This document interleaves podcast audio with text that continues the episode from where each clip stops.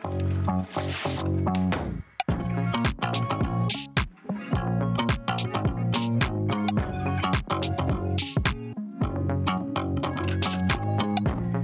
друзья! С вами подкаст «Длинное тире». Мы ведем диалоги с людьми, которые создают успешные бренды. Сегодня мы поговорим о самом серьезном этапе в разработке нейминга, о регистрации названий. Патентный поверенный агентства линий Заур Багиров расскажет приблизительно все, что нужно знать об успешной регистрации названий товарных знаков. А, первый вопрос. Зачем нужно регистрировать название и можно ли начать бизнес без регистрации? Ну, регистрация названия в качестве товарного знака, она необходима для того, чтобы производитель тех или иных товаров или лицо, оказывающее услуги, получил исключительное право на его использование, то есть монопольное право на его использование. А самое главное, получило бы право на запрет использования этого обозначения третьими лицами. И это право дает производителю или лицу, указывающему услуги, гарантию того, что на рынок не выйдет похожее или сходное до степени смешения обозначение, которое впоследствии может ну, если не, не будет регистрации, может привести к смешению на рынке э, различных марок того или иного производителя. То есть на вопрос наших э, клиентов, которые часто спрашивают, можем ли мы пока поработать без регистрации, потому что мы только выходим на рынок, мы хотим посмотреть, э, все-таки нам лучше отвечать нет. Регистрируйте сразу. Да, это часто встречающая ситуация, когда просят зарегистрировать знак, который уже используется. И чаще всего сталкиваешься с тем, что уже есть, если не такое тождественное, скажем так, обозначение, а уже похожее на это обозначение. И тут возникают сложности с регистрацией. Э, или приходится ужиматься в отношении товаров или услуг, для которых регистрируется знак. Приходится вносить какие-то изменения в обозначение. Вот, то есть э, выход на рынок с новым и уже зарегистрированным или хотя бы поданным на регистрацию обозначением, по которому, конечно же, была, была проведена проверка на оригинальность, дает гарантии того, что производитель получит регистрацию и, ну, соответственно, монопольное право на использование этого значения. Так, ну вот мы произнесли вот эту фразу «товары и услуги». А, товары и услуги а, как, в каком классификаторе они находятся, как они разведены друг от друга, что вообще за система такая есть, а, по которой распределены товары и услуги? Да, сокращенно это МКТУ, Международная классификация товаров и услуг – которая используется практически во всем мире, создана для того, чтобы э, распределить товары и услуги по, однородным, по принципу однородности в разные группы. То есть первые 34, всего их 45, первые 34 класса – это классы товаров, и с 35 по 45 – это классы услуг. Э, группируются они, как я уже сказал, по принципу однородности, по роду, по виду. Например, одежда относится к 25 классу, туда же относятся обувь, головные уборы, табачные изделия к 34 классу, алкогольные напитки к 33 -му. Также и делятся услуги. Услуги, допустим, в области юриспруденции к 45-му, в области дизайна, рекламы к 35-му, 41 классу, классам. Финансовые услуги в 36-м. То есть это сделано так, чтобы при регистрации даже похожие товарные знаки, если регистрируются, то эти классы их разделяли. То есть один товарный знак может быть зарегистрирован для обуви, то есть для одного класса, другой товарный знак может параллельно сосуществовать, будучи зарегистрирован для пищевых каких-то классов. То есть может быть э, бренд обуви «Ромашка» и может быть э, газированная вода «Ромашка». Да, в этом совершенно нет никаких верно. проблем. В этом проблем нет. А есть классы более загруженные и менее загруженные? Ну, в основном, конечно, наиболее часто используемые классы – это классы напитков, пищевые классы, а производители кондитерских изделий, вот это с 29 по 33 то есть классы. В отношении услуг чаще всего, наверное, 35 это реализация товаров, магазины, 41 это организация различных мероприятий, шоу-программ, обучения тому или иному виду. Медицинские, конечно же, товары – это пятый класс – и 10 класс. То есть в пятом классе непосредственно фармацевтика, а в десятом уже медицинское оборудование, медицинские изделия. Ну и одежда, то uh-huh. есть легкая промышленность. И не только просто одежда, 25 класс, обувь, но и классы, относящиеся к тканям, к ниткам, к изделиям из кожи. То есть немножко другим классом, но тем не менее относящимся к тому, что можно э, надевать. Угу, на себя. А, понятно. Нам, как неймерам, часто приходится объяснять заказчикам, что стоимость наших услуг зависит от как раз занятости классов, потому что, mm-hmm. да, вот заняты они а, абсолютно неравномерно. А с какими клиентскими мифами э, сталкиваетесь вы? Потому что вот нам, например, приходят разрабатывать название, и мы на этом этапе да, объясняем клиенту, какие тут есть подводные камни, а к вам уже приходят, ну, вот как вы говорите, или вообще с работающим брендом, угу. или ну, с только что придуманным, созданным брендом. Вот с какими мифами и легендами э, связ... сталкиваетесь вы? Ну, основная проблема, как вы заметили, это знаки уже, которые используются. И зачастую бывает так, к сожалению, что используется знак, который изначально не может быть зарегистрирован. То есть не охраноспособное обозначение, просто оно, возможно, показалось когда-то клиенту удобным, легко запоминаемым, а, пример? Потому что мы-то с вами понимаем, что такое изначально неохран... неохраноспособное да, обозначение. Ну, например, просят зарегистрировать обозначение, которое является видовым наименованием товара. Ну, допустим, буфет название, и в том числе для каких-то витрин или услуг по услуг ресторанов, баров. Вот такие названия, а, которые уже являются неохраноспособными в силу того, что прямо указывают на назначение услуги, на ее вид. Или, допустим, магазин «Стелька», условно говоря. И для... Нет, не магазин «Стелька», а название «Стелька» для производства а, тех же стелек или ботинок для производства обуви. Ну, то есть видовые наименования, которые прямо указывают на, на тот то, или иной товар, да. Или вкусный хлеб, словосочетание, или наш хлеб в отношении, соответственно, хлебобулочных изделий. То есть, э, например, кафе-кондитерское может называться «Наш хлеб», но он просто есть такое, э, да. такое заведение в Москве. Ну, нет, кстати, я не знаю, зарегистрировано или нет, не хотелось бы обидеть э, владельца этого знака, но наш хлеб для кондитерки как товарный знак, ну, вряд ли может быть зарегистрирован, только если он широко используется, стал узнаваемым, то есть дополнительно придется доказывать его оригинальность и узнаваемость. А так просто, если это обозначение выводится только на рынок, то наш хлеб вряд ли можно зарегистрировать. Даже для кафе? А для кафе он будет вводить в заблуждение. Угу. Хотя у этого обозначения есть и переносный смысл, ну, то есть наш хлеб, так мы зарабатываем, грубо говоря. Угу. Но, тем не менее, это тоже сложновато будет доказать, что у него есть второй смысл, потому что экспертиза укажет, что у него есть и основной смысл, что это вот наш хлеб, и поди потреби, ну, докажи, что потребитель именно вот его будет в переносном смысле воспринимать. Поэтому есть такие обозначения, которые или нельзя зарегистрировать, потому что они указывают на наименование товаров или услуг. Есть обозначения, которые могут вводить в заблуждение, то есть тот же наш хлеб для магазина обуви, ну, потому что хлеб – это видовое наименование товаров, а там регистрация идет для обуви.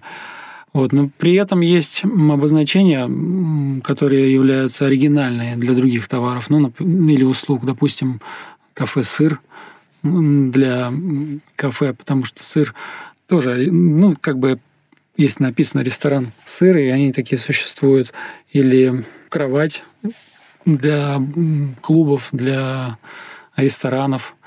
Понятно, что если ресторан кровать, то там в переносном смысле оно воспринимается – потребителям, и может, можно его зарегистрировать. Ну, то есть, например, э, для производства обуви э, слово «стелька» мы зарегистрировать не можем, а для магазина обувного? Для обувного магазина «стелька» оригинальное название, да. Угу. Вот, да, мне кажется, это понятный пример. Так, это первый миф. Он первый и единственный или еще какие-то есть? Что, какие еще заблуждения царят в головах клиентов? Вы знаете, часто клиенты не беспокоиться о том, что использование товарного знака, ну даже без регистрации, ну даже не оригинального, может быть без последствий для него. Э, не столько юридических, там, допустим, компенсация э, или нарушение прав на товарный знак, сколько не получение им выгоды своей, потому что использование знака, который не охраноспособен изначально – оно приводит со временем к тому, что все начинают использовать это обозначение, видя его популярность. И его популярность размывается, потому что на рынок выходит с таким же названием третьи лица и использует узнаваемость того лица, который первым его ввел. Это что касается неохраноспособных обозначений. А использование без регистрации оригинальных обозначений может со временем вообще привести к тому, что кто-то его на себя зарегистрирует. Или зарубежная компания зарегистрирует его на российском рынке, или российское лицо его зарегистрирует в России. А есть и... какие-то кейсы у вас вот по вот этим двум? Э... Да, у нас э, есть. У нас марка, ну не буду называть ее название, к нам обратились с регистрацией мы провели проверку и увидели, что буквально за пару месяцев до того, как обратился к нам клиент, подана заявка и именно в отношении тех услуг, которые, э, тех товаров, которые нужны были нашему доверителю. Это был бренд для одежды. Мне оказалось, что э, они знают даже, кто это. Мы связались вот с этим третьим лицом, который подал заявку, но он попросил какую-то не очень приличную компенсацию его угу. затрат на все это дело и, и за то, что он уступит эту заявку. Ну, пришлось в экспертизу, в материалы вот этой заявки, которая была подана до заявки нашего клиента, направить материал о том, что просьба не регистрировать в связи с тем, что подобная регистрация будет вводить потребителя в заблуждение. К счастью, наш клиент использовал уже этот товарный знак на рынке, представил документацию, подтверждающую ввоз этого товара из Китая, его реализацию, различные договоры поставки, договоры с фабриками. И в итоге все прошло успешно, что называется, без сучка, без задоринки. Эм, Но это в итоге, да? То есть да. можно было это сделать сначала? То есть изначально можно было год назад обратиться к нам и ну, не к нам, а вообще в патентную фирму и зарегистрировать, подать заявку на регистрацию этого знака и спокойно выводить его на, рын, на рынок, даже если этот знак, допустим, есть в другой стране. Через год они все равно заплатили те же деньги или больше? Нет, они просто заплатили за регистрацию. Вот я говорю, повезло с тем, что были доказательства использования этого знака. Ну, по... ну а, потратили просто А нервы. если бы не было, да, потратили нервы. А если представить, что они буквально использовали его пару месяцев, его подали на регистрацию третьи лица, то часто бывает, что ничего и не докажешь, и только уже, может быть, в суде, я имею в виду, не докажешь экспертизе, потому что для экспертизы может быть недостаточно материалов ну, какие-то уже более сложные споры, недобросовестной конкуренции, злоупотребление правом. Угу. Раз мы уже вот э, про затраты говорим, давайте тогда расскажем о том, вообще, сколько это стоит. Сколько стоит зарегистрировать знак в России? Стандартно, если никаких проблем не возникает с тем, что существуют похожие знаки, то стандартно это порядка 60 тысяч, 70 тысяч в зависимости от того, какое количество видов деятельности э, регистрирует, то есть классов регистрирует на себя владелец этого, э, заявитель этого знака. Э, в среднем это около 60-70 тысяч, включая услуги поверенных, пошлины. Ну, конечно, есть фирмы более, с более дорогими услугами, но в основном по рынку это примерно вот так, 60-70 тысяч. А сколько времени занимает регистрация? Порядка 6-8 месяцев. Если регистрация не сталкивается ни с какими проблемами, то экспертиза достаточно быстро отрабатывает, и полгода – это стандартный срок. Э, если сам заявитель не затягивает никакие сроки, например, с оплатой пошлины, с ответами на возможные запросы, или если допускается какая-то неточность заявки, или во время экспертизы поменялся адрес у заявителя, наименование, если не приходится вносить дополнительных изменений в заявку, то стандартный срок 6-8 месяцев но э, знаком можно начинать пользоваться до того, как э, будет получено свидетельство о регистрации. Или вы не рекомендуете это делать? Ну, в идеале вообще не рекомендовал бы, конечно. Ну, часто реальность такова, что надо его вот здесь и сейчас уже использовать, и еще вчера надо было его использовать, но нежелательно, потому что пока нет свидетельство на товарный знак, а, и не возникает никаких юридических прав на это обозначение, и тем более права на запрет его использования третьими лицами. То есть можно подать заявку, вывести его на рынок и столкнуться что, с тем, что в течение определенного времени кто-то его будет незаконно использовать, не боясь последствий в будущем. Ну, может быть, какое-то кратковременное использование. Поэтому mm-hmm. лучше выводить его на рынок, когда он зарегистрирован. Понятно. Ну вот за всю нашу деятельность мы, по-моему, ни разу не сталкивались таким кейсом, чтобы люди ждали окончания Да, регистрации, все начинают Конечно, все начинают сейчас. Ну, раньше. тогда хотя бы подать заявку, установить приоритет на это Ну да, да, да. Подают заявку, оплачивают первую, первую, вот этот, первую сумму за, за, реги- за начало регистрации и начинают использовать. Ну, еще одна проблема вот в таком использовании есть риск того, что его могут не зарегистрировать. Понимаете, производитель может быть, э, может вложить в это обозначение определенную сумму, а по итогу может не получить регистрацию. Ну, этот риск нельзя исключать, он всегда есть, и поэтому более надежное, если так можно сказать, обозначение, тоже зарегистрированное обозначение. Хотя, Ну- конечно, в теории и зарегистрированный товарный знак можно оспорить. Вот. Да, это вот то, что я как раз хотела сказать, что недавно мы столки- с таким столкнулись, как раз когда стали осп- оспаривать уже зарегистрированный товарный знак. Да, ну, в общем, э, можно сказать, что гарантий нет, нет почти никаких. Если это знак э, придуман, если он не заимствован у третьих лиц, если он, допустим, хотя бы даже не заимствован у зарубежных компаний, что раньше очень часто было, ну, в принципе, наверное, и сейчас это есть, то, то есть если он на него не, нет ни у кого никаких прав да, э, за рубежом, то риск э, того, что его могут э, оспорить, ну, риск этот очень минимален. Мгм. А, Есть ли у вас какие-то кейсы на тему э, нельзя, но очень хочется, да? Вот, ну бывает, и у нас э, бывают такие запросы, я уверена, у вас, Мгм. когда клиент говорит, да, мы все знаем, э, знаем, что нельзя, уже даже проводили э, экспертизу, нам прям даже рассказали, почему конкретно нельзя, но, но нам вот очень хочется зарегистрировать конкретный знак. Вот до каких пределов, эм, так сказать, можно вот эту историю растягивать? Есть ли какие-то лайфхаки по грамотному обходу некоторых запретов? Ну, разделим эти запреты на два вида. Это запреты по абсолютным основаниям, то есть когда обозначение вообще не охраноспособно, о чем мы вначале самом говорили. То есть оно указывает на вид товаров или оно противоречит общественным Ну, интересам. молоку, не- молоко Ну, или, или оно, там, молоком, грубо да? говоря, противоречит общественным интересам, или оно, ну, Это то есть значит это абсолютно основа. Ну, интересам? допустим, вот сейчас есть э, известное дело со знаком йоби да йоби. Вот, А, да-да-да. вот, вот такое, потому что оно не очень однозначно даже звучит. Вот. То есть, ну, может быть, оно, так скажем, относится к жаргонным, к жаргонному лексикону, э, может э, двусмысленно звучать. Так, а еще Э, какие вот есть абсолютные основания? Ой, Их много достаточно. Я просто сейчас так э, Ну, основные, самые указывает на вид, э, на свойства, качество товаров, характеризует его. э, общее- Сравнительной превосходной степени. Ну, Да, сравнительной превосходной степени, да, совершенно верно. Указания на географические наименования, известные, широко известные, э, тоже не могут быть зарегистрированы. На известные фамилии, то есть фамилии известных лиц не могут быть зарегистрированы, исторических персонажей.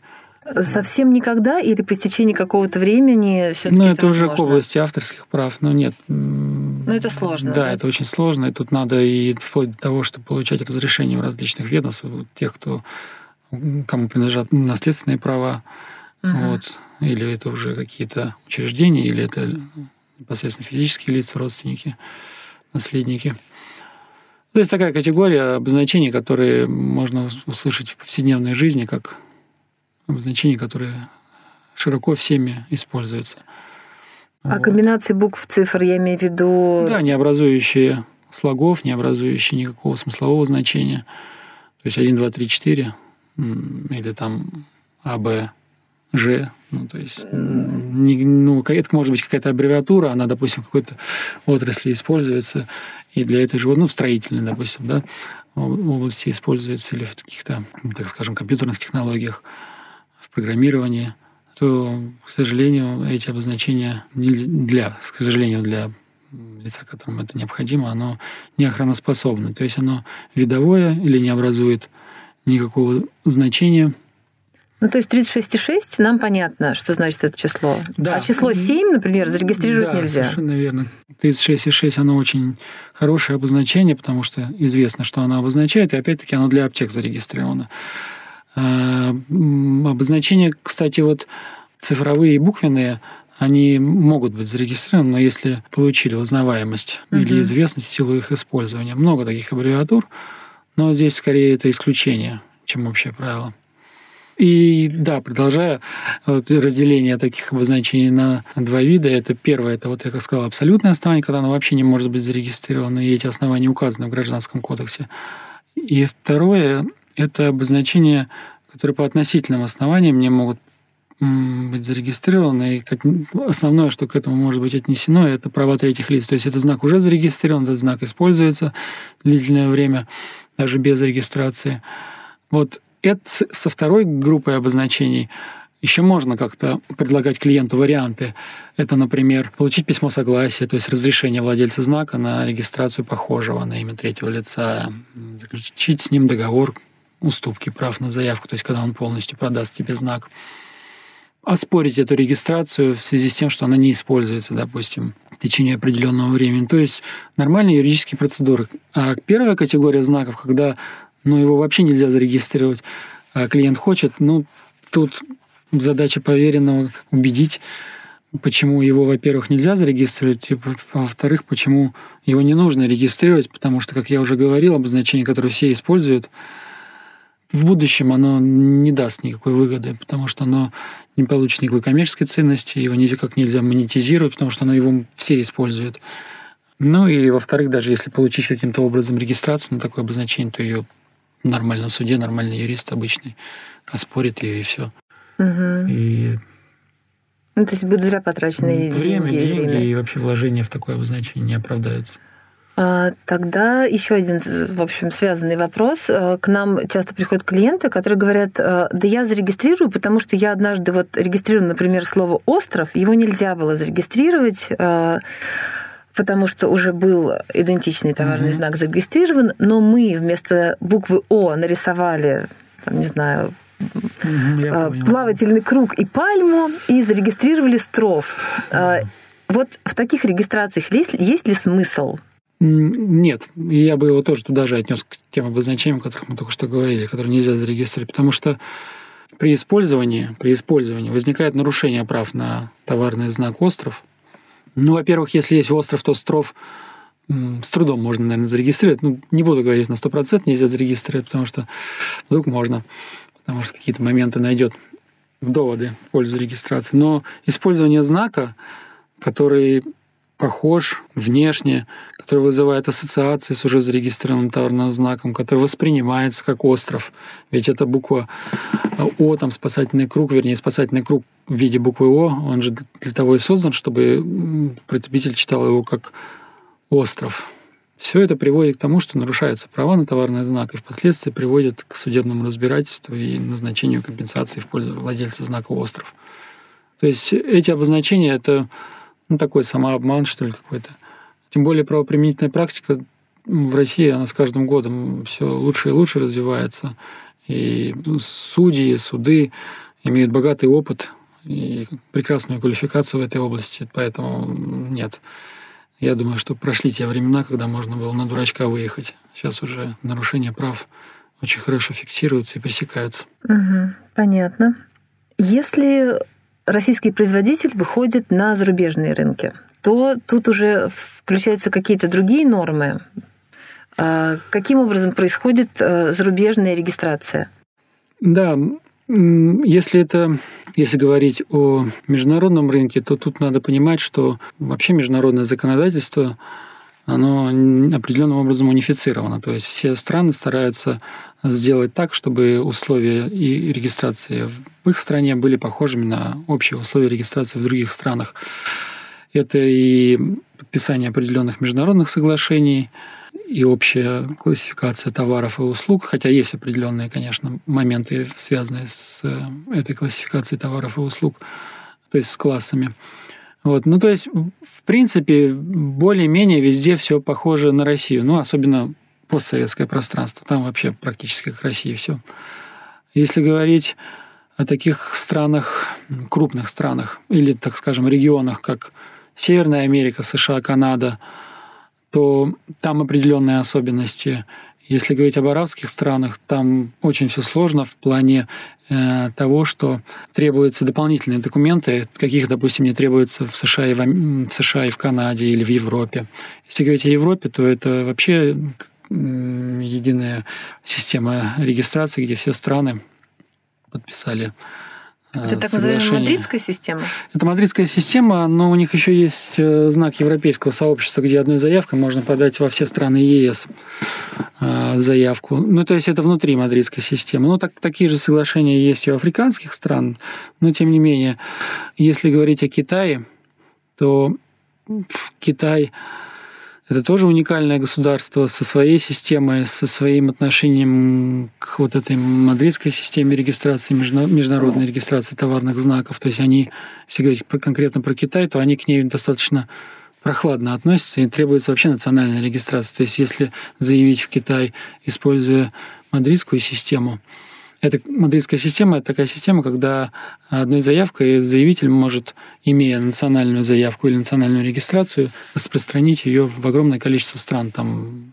под 180 Ну, то есть сначала, если ты зарегистрировался в Италии, да, ты Ну, даже заявку. ну, мы про российского, если а, говорить, то в России, да, если зарегистрировался в России, в России знак, то ты можешь подать международную заявку, указать в ней все те страны, которые тебе необходимы, те рынки, которые, на которые ты хочешь выйти. Но Китай такую систему, ну не то, что не признает, конечно, он входит в нее, но он как-то даже не, не могу объяснить как, но он к ней относится как к второстепенным заявкам. То есть, если есть местный национальный товарный знак, который похож на твой международный, то весь приоритет отдается вот этому внутреннему национальному знаку. Поэтому в Китае лучше регистрировать напрямую. напрямую. Угу. И при этом у них есть особенности такие, что у них нет мультиклассовости. То есть, когда в одной заявке можно подать несколько классов. У них одна заявка — это один класс, и помимо этого в одном классе ты бесплатно, ну, то есть, вернее, за определенную пошлину ты можешь указать 10 позиций наименований. Uh-huh. Если ты расширяешь этот класс, один класс, дополнительными позициями, которые входят в этот класс, то нужно там за каждое количество позиций, я сейчас не помню, оплачивать дополнительную пошлину. Если тебе нужен другой класс, то это вторая заявка на то же самое обучение. То есть регистрация если тебе... в Китае это прям очень дорого? Нет, это не дорого, но если у тебя много классов, то это будет дорого. Угу. Потому что один класс – одна заявка. То есть на, если у тебя в России зарегистрирован для пяти классов знак, то у тебя в Китае будет пять заявок. Вот. Такого нет, допустим, в США. Но в США своя особенность. Если говорить о заявке, которая подается по системе Мадридского соглашения, то ты столкнешься с тем, что местный придется обратиться к местному поверенному за легализацией МКТУ, то есть международной классификации товаров и услуг, на территории США в том плане, что они его приводят в соответствие со своим МКТУ, который они используют, с теми терминами, вернее, так скажем, которые используются у них. И это обязательно, это стопроцентная будет процедура, но в США это, это не сложность, это не самая главная сложность. Самая главная сложность, что в США требуется использование товарного знака. То есть сначала мы начинаем э, деятельность, да, да, запускаем да. бренд. У них, ну так скажем простыми словами, у них если знак используется без регистрации, то он все равно будет в приоритете даже перед тем знаком, который подан на регистрацию. То есть ты можешь всегда подать оппозицию, оспорить. И доказать, что ты начинаешь да, использовать. Да, да, да такая система. И вот у них необходимо использовать знак. То есть, если знак не используется, нет никакого производства, то или оказания услуг, то этот знак самим ведомством, даже без третьих лиц, будет аннулирован. Угу. Если говорить о таких странах, как арабские страны, то, то совсем недавно Объединенные Арабские Эмираты только подписали Мадридское соглашение. До этого они были отдельно от этого соглашения, и туда только напрямую можно было подать заявки, но и то, вот если говорить об остальных странах, то там очень много сложностей связано с э, постелированием документов. Угу. Доверенности, это надо идти в посольство. Мы как-то один клиент обратился с регистрацией в Ираке, и чуть ли не год ребята пытались получить документы, которые необходимы для подачи заявки, доверенности, апостелированные, переведенные. Ну, то есть там у них свои сложности. Но в целом, в целом пугаться международной регистрации не стоит. А если есть реальная необходимость, не просто на будущее или там лишь бы застолбить, А если есть реальная необходимость регистрировать товарный знак, то, как правило, это бывает 2, 3, 5, 6 стран, и реально э, лучше регистрировать знак именно для тех товаров или услуг, для которых он используется, а не просто лишь бы как пошире, побольше. Ну и такая регистрация, как я уже говорил, возможно, помимо того, что одной международной заявкой подать во все страны необходимые, это непосредственно напрямую в каждую страну подавать национальные заявки, но вот уже приходится обращаться к национальным поверенным, оплачивать отдельно их услуги, пошлины государства, что выходит дороже. Угу. Спасибо. А есть ли у вас какие-то кейсы про сложности с регистрацией, которые вы успешно преодолели? Сложности связаны с правами третьих лиц или с тем, что обозначения не хотели регистрировать, а потом мы убедили экспертизу? Любые. Ну да, конечно, это вот э, если взять обозначение, которое не сразу проходит регистрация, а сталкивается с тем, что экспертиза находит препятствия для регистрации, то условно можно обозначения разделить на те, которые, которым мешают права третьих лиц. И, как я уже говорил, ты вынужден обращаться к, к правообладателю мешающих знаков с предложениями выдать письмо согласия, уступить, отказаться от части нужных твоему клиенту товаров. Ну, то есть такие моменты рабочие. Или же оспаривать его регистрацию в связи с неиспользованием. Но это в отдельном суде по интеллектуальным правам это все делается. И потребует от владельца знака, который ты оспариваешь, доказать, что он его использует. То есть хотя бы в этом плане тебе полегче. Но тем не менее, ты не можешь узнать изначально на 100%, быть уверен, знать, что этот знак используется или нет. А если говорить о знаках, которые экспертиза не хочет регистрировать, потому что якобы они не обладают, по ее мнению, различительной способностью, э, могут быть восприняты как клиентом, как какое-то видовое наименование товаров, то с этим сложнее, конечно. У нас были дела, связанные с регистрацией географических наименований, но очень маленьких географических объектов, наименования, которые вообще не на слуху, там, с населением 5-10 тысяч рублей. Ну, но тем не менее... Маленький город или Да, поселок? или поселок, но тем не менее приходилось побороться за эти обозначения и успешно разрешить эти. А каким образом Да. вот можно разрешить, если мы хотим назваться? Ну, так, когда это называется? обозначение м, там населения, допустим, в этом населенном пункте незначительное в сравнении с, с большим населенным пунктом, когда узнаваемость или известность в силу его упоминания в каких-то источниках вообще минимальна. Мгм. Когда ты являешься, допустим, ну это зачастую так и бывает, э, местным производителем.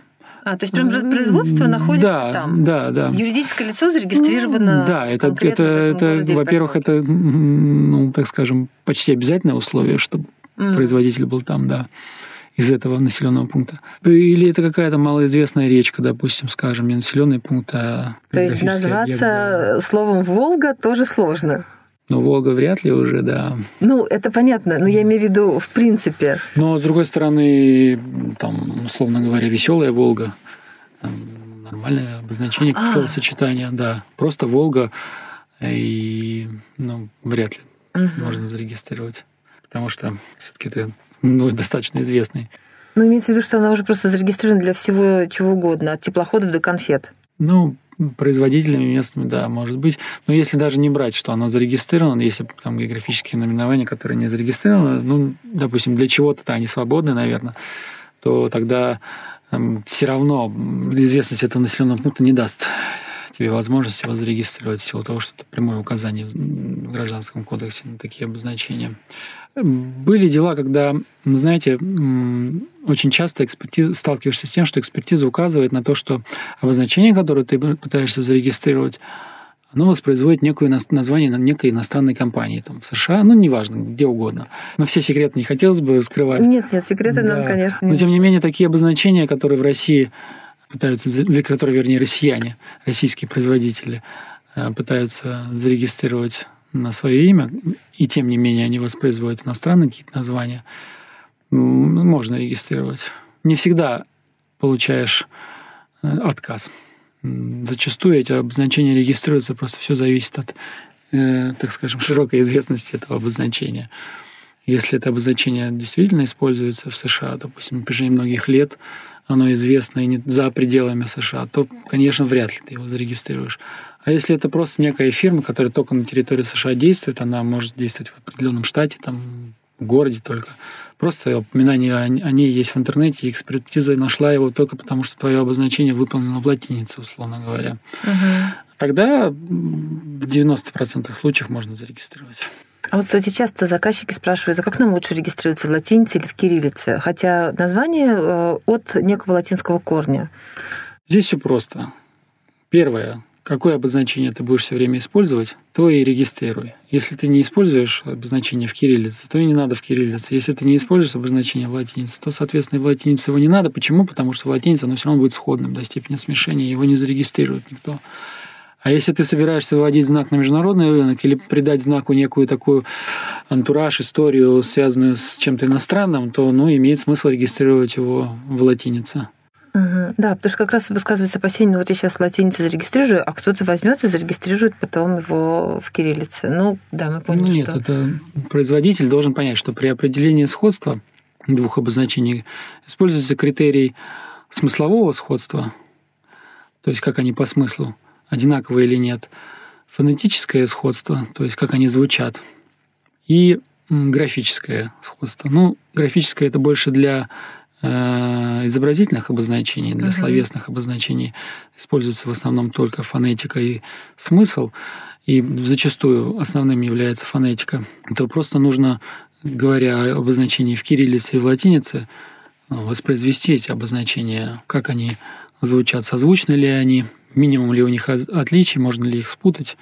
И, в принципе, будет ответ на вопрос, э, регистрировать его в кириллице или в латинице. Угу.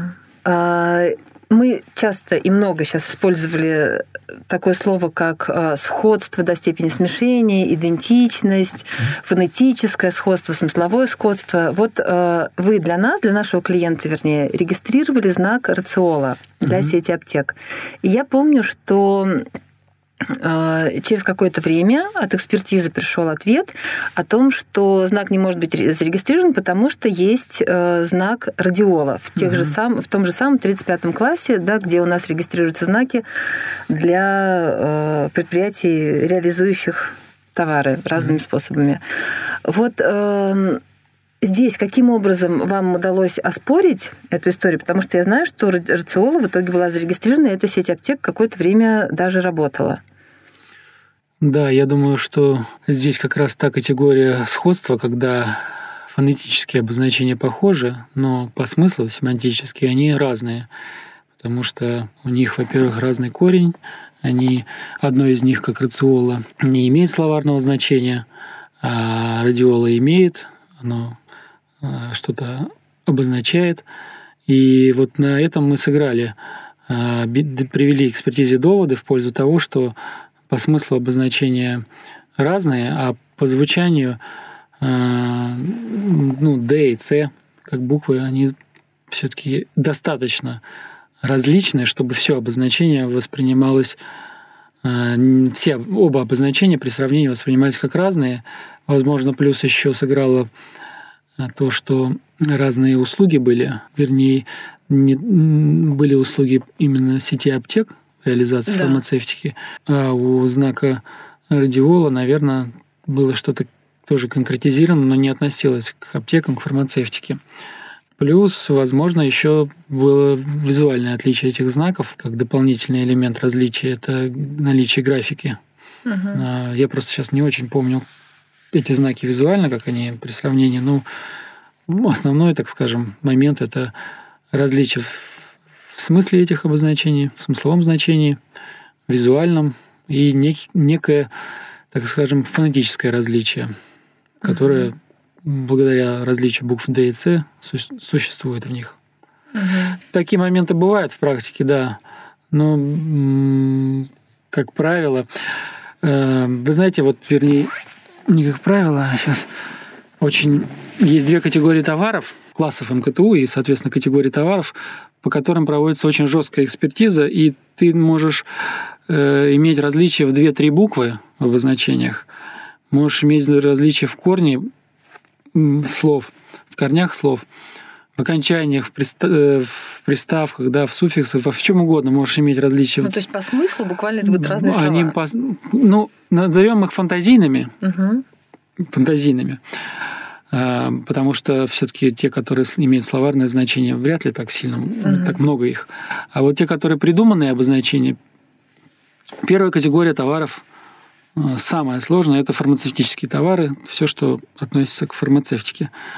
Это лекарства, угу. вакцины, БАДы, но это там все, в основном как раз э, новые там в основном слова, да, или их соединение, да, или соединение слов, которые что-то обозначают. Ну тоже, оно дает же нам новое как раз то оно, да, да, название.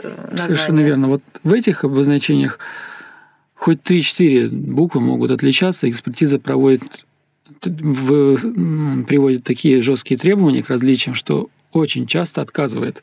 И ты этот отказ ну, никак не оспоришь. Почему? Потому что это особая категория товаров, которая введение в заблуждение потребителя, при котором возникает опасность вплоть ну, для опасности для ну, жизни. может да. очень плохо закончиться. И вторая категория – это алкогольная продукция. В ней тоже очень жестко. Если обычные напитки, которые не алкогольные, они более лояльны, то алкогольная продукция тоже очень достаточно жестко подвергается так скажем, сравнительному анализу при экспертизе, и тоже жесткие требования. Там, конечно, попроще, чем с фармацевтикой, но вот алкогольная продукция тоже достаточно, экспертиза достаточно лютует в этом плане. Mm-hmm. Есть еще одна категория сходства, неочевидная. Это когда ты регистрируешь товарный знак для товаров, uh-huh. тебе противопоставляют товарный знак для услуг. Uh-huh. Это не только когда ты регистрируешь пищевые классы, и тебе противопоставляют продук... услуги продуктовых магазинов или вообще магазинов. А когда ты, допустим, регистрируешь знак для одежды, но тебе могут противопоставить услуги ателье, пошив mm-hmm. одежды, ремонт одежды. Когда ты регистрируешь товарный знак для программного обеспечения в девятом классе различных компакт-дисков, ну, там, компьютерной mm-hmm. периферии, всего чего угодно, то тебе могут противопоставить 42 класс, к которым относятся услуги по написанию. По разработке, по, по разработке программного, программного обеспечения. обеспечения да. Угу. То есть есть такие классы товаров и услуг, которые смежны между собой, а, и приходится это тоже учитывать при проведении проверки, вообще при регистрации. Так, а вот э, мы сейчас заговорили про графику в заявке. Э, насколько графика может помочь при регистрации? И вообще, э, как лучше действовать? Подавать отдельно словесное обозначение и отдельно графику, ну то есть логотип, или подавать это все в одной заявке, и если, например, это все-таки в одной заявке, то чего, например, мы этим выигрываем? Или наоборот, угу. может быть, какое-то более узкое место образуется? Ну, как я говорил, э, регистрировать нужно то обозначение, которое ты хочешь использовать. Если не получается зарегистрировать какой-то элемент комбинированного знака, то есть он может состоять из слова и рисунка. И вот какой-то из этих элементов занят, то имеет смысл доработать занятый элемент и только тогда подавать его на регистрацию. Но бывает так, что не, очевид, не очевиден отказ, не очевидно сходство. То есть мы говорим, что ну, экспертиза может, допустим, в словесной части отказать потому-то, потому-то, или может отказать в графической части потому-то, потому-то. И тогда предлагаем клиенту подать отдельно слово, отдельно графику, а уже потом использовать их вместе, потому что все равно это использование обоих товарных знаков угу. по, отдель, э, по отдельности или вместе. И уже впоследствии, когда проходит экспертиза, если отказывают по... Если, если в комбинированном товарном знаке отказывают, допустим, слову, то и оно занимает доминирующее положение – то... А, когда мы вот сейчас мы ввели какой-то новый термин, надо его пояснить, потому что комбинированный товарный знак. А, говорили, да? Да. Так, был вопрос, как лучше, да? Ага. Как лучше подавать, да? Да. Что касается того, как лучше подавать, подавать всегда лучше так, как ты хочешь его использовать на товаре или на вывеске при оказании услуг. Но бывают ситуации, когда какой-то из элементов знака занят – Условно знаки можно разделить на словесные, изобразительные или на их комбинацию. Слово с изображением. Такие обозначения называют комбинированные. Если словесная часть может быть э, подвергнута отказу со стороны экспертизы, есть риск отказа в этой в отношении словесного элемента, то имеет смысл обозначение разделить, чтобы рисунок, который, так скажем, свободен да, от прав третьих лиц, мог быть зарегистрирован отдельно. А словесная часть, так скажем, идет отдельная заявка, и там уж как пойдет. Удастся добиться регистрации, замечательно. Нет, тогда может доработать ее или изменить как-то. Угу. И уже потом отдельно опять-таки регистрировать. А при использовании использовать отдельно товарный знак, э, который был зарегистрирован как рисунок, и отдельно как слово. То есть два товарных знака вместе можно использовать, соединяя их. Бывает так, что словесный элемент не охраноспособен априори, то есть относится к той категории знаков, которые вообще нельзя зарегистрировать, а графика оригинальная, угу. очень красивая. А, ну, допустим, условно говоря, какой-то красивый рисунок а, сумки угу. и слово сумки, чемоданы, что-то. Вот, и для магазинов сумок и чемоданов это.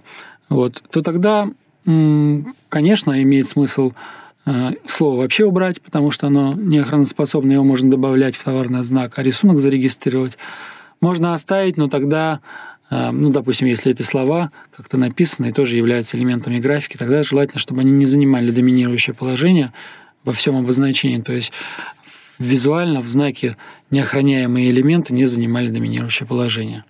То есть, чтобы рисунок охраноспособный был в знаке основным на что падает взгляд, который визуально цепляет в первую очередь.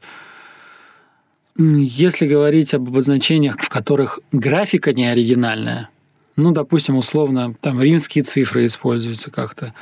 Ну, или разной степени. А... Геометрические да, фигуры, да, да. которые не очень сложные, то я уверен, ну, вернее, даже знаю, что ну, их вообще куча зарегистрировано в разных вариантах, то такой графический элемент – во-первых, если он сходен уже с чем-то существующим, то тогда всему знаку откажут. Даже если слово оригинально, а рисунок похож, откажут всему знаку. Если слово не оригинально и занято, а рисунок оригинальный, тоже откажут, потому что один из элементов воспроизводит чужой товарный знак. Поэтому такие обозначения лучше разделять при регистрации. А если же обозначение состоит полностью из неохраноспособных обозначений, и рисунок не оригинальный, или вообще фотография какая-то там, ну, или нарисовано, как вот, ну, перенесено с фотографии, так угу. как-то сделано э, графика, так что это видно не особо оригинально, не художественное какое-то творчество, угу. то м, такой знак тоже откажут. И слово не оригинальное, и рисунок не оригинальный, их лучше вообще не подавать. Вот. Или не, не оригинальный, неохраноспособный элемент усиливать оригинальным, соответственно, словом или рисунком, но не занятым, угу. не, не тем обозначением, у кого, на которого уже есть права третьих лиц. То есть оно может быть не оригинальным, но не занятым, а может быть занятым, но тогда его лучше вообще не включать в знак. Господи, такое количество нюансов. Э, ну и, да, да. И тогда последний вопрос. Можно ли самостоятельно, не обращаясь к патентно поверенным, зарегистрировать знак? Конечно. Только иностранцы обязаны через патентных поверенных а. Э, работать, а российские заявители, индивидуальные предприниматели, юридические лица вправе самостоятельно подавать заявки, оплачивать пошлины, вести любую переписку с экспертизой, получать все материалы по делу без проблем. Угу. Вот. То есть э, это делать можно, но только нужно подумать, нужно ли. Ну, если есть время и есть желание изучить этот процесс хотя бы поверхностно, азы какие-то, то почему бы и нет? Это наоборот только приветствуется. Ну, такое стремление. А в случае сложности всегда можно обратиться к патентным поверенным. Вот. Поэтому... И они вас доведут, проведут и доведут. Ну, или подскажут. Но мы часто очень просто нам по телефону просят помочь, сказать там, вы знаете, вот у нас такая-такая ситуация, что нам сделать лучше? Ну, ты подсказываешь, ну, не жалко же, ну, что, ну, человек взялся там регистрировать, ну, скажешь ему, надо вот, вот реквизиты, оплатить туда пошлину, у тебя там осталось две недели, или вот ты получил решение о регистрации, но это еще не означает, что Эм, регистрация закончена, потому что нужно получить свидетельство. Потому что многие думают, о, решение о регистрации, нам все зарегистрировано. Нет, нужно обязательно получить свидетельство. Ну, тут таких нюансов, может быть, не знает и не обращает на их внимание, но тем не менее это есть. Угу. Ну, основное это, типа, скажите, пожалуйста, вот это с этим сходно или нет, как вы считаете, вот и все. Да, это самый мой любимый вопрос. анализируешь. Да, спасибо большое. А, мы надеемся, что сегодняшняя беседа всем была интересна. Я очень надеюсь, что что-то полезное кто-то может вынести. Столько разного было. Просто столько различных нюансов, которые в работе у тебя могут быть в течение года, приходится вот так в течение часа рассказать и все это совместить. И потому что очень много тонкостей. Когда говоришь А, то надо обязательно рассказать про Б, В и Г и Д, а так скажем, они настолько сложны и уже индивидуальные, что можно запутать слушателя угу. окончательно. Поэтому да, вот надеюсь, понятно. что хоть что-то было понятно, какие-то элементарные вещи разъяснил. Да, спасибо. Да, вам спасибо большое. И сегодня в нашей студии был Заур Багиров, и мы говорили об очень важном – как зарегистрировать товарный знак, несмотря ни на что и вопреки всему. На этом все, друзья. Подписывайтесь на длинное тире на всех платформах. До встречи в следующем выпуске.